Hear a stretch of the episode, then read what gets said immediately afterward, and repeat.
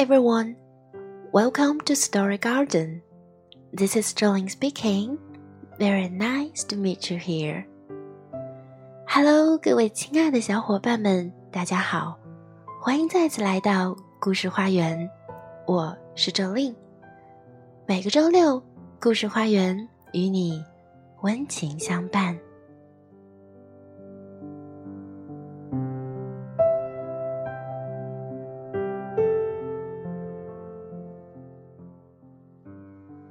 妈妈参与了我们成长的每一步，满足我们所有的需求，无所不能的解决我们闯下的麻烦。当我们在抱怨工作太忙、加班太累、工资太低的时候，这个人年复一年的做着全世界最难的工作。尽心尽力的守护着整个家。我们好像没有认真的说过一句“辛苦了”。在这个特殊的日子里，我想要紧紧的抱住你，说一句“我爱你”，并且“我爱你”不只是今天而已。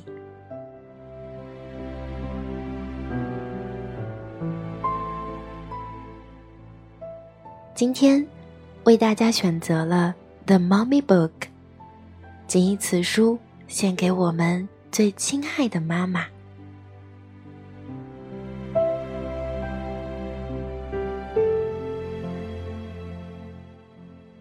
This book is dedicated to all the different kinds of moms who have worked so hard to make life a little bit easier with their unconditional love and support, especially my mom. So now let's begin.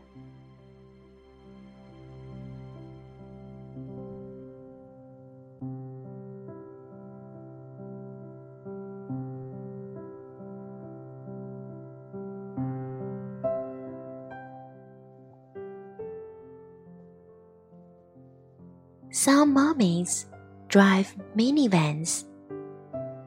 Some mommies drive motorcycles. Some mommies wear jeans. Some mommies dress up. Some mommies make snow angels with you. Some mommies play in the rain with you all mummies like to hang out with you.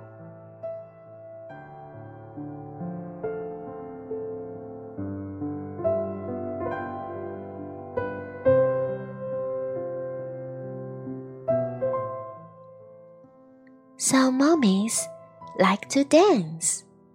Some mummies like to swim. Some mummies work at home some mummies work in big buildings. Some mummies teach you how to paint. Some mummies teach you how to play sports. All mummies like to watch you sleep.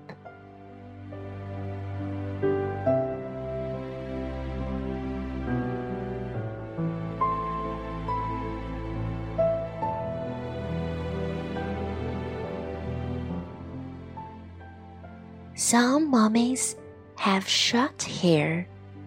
Some mummies have big hair. Some mummies like to cook.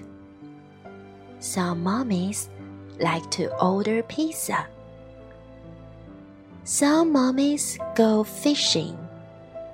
Some mummies go shopping. All mummies like to kiss and hug you.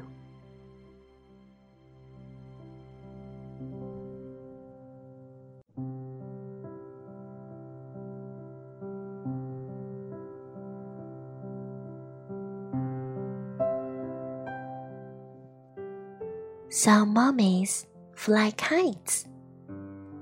Some mummies fly planes.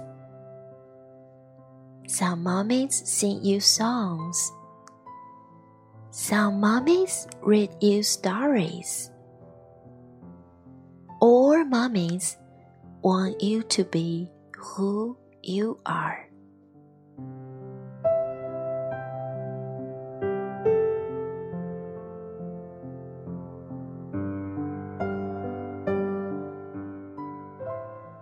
“其实，这个世界上 最容易满足的人，就是父母，因为他们想要的真的不多，只要我们多多联系他们就好。虽然我们不可能个个都成为大英雄，但其实父母都有一个共同的愿望，那就是希望你好好的做自己。当不了大英雄，我们可以。当父母一辈子的小棉袄，给他们最贴心的温暖。他们需要的，也许只是在起风的时候，有你紧拥的温暖。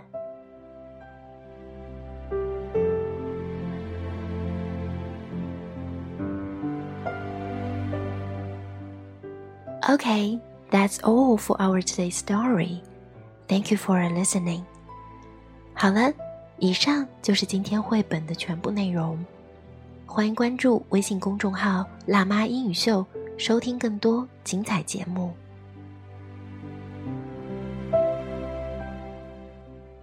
Happy Mother's Day! See you next time. 爱你的 Jolin。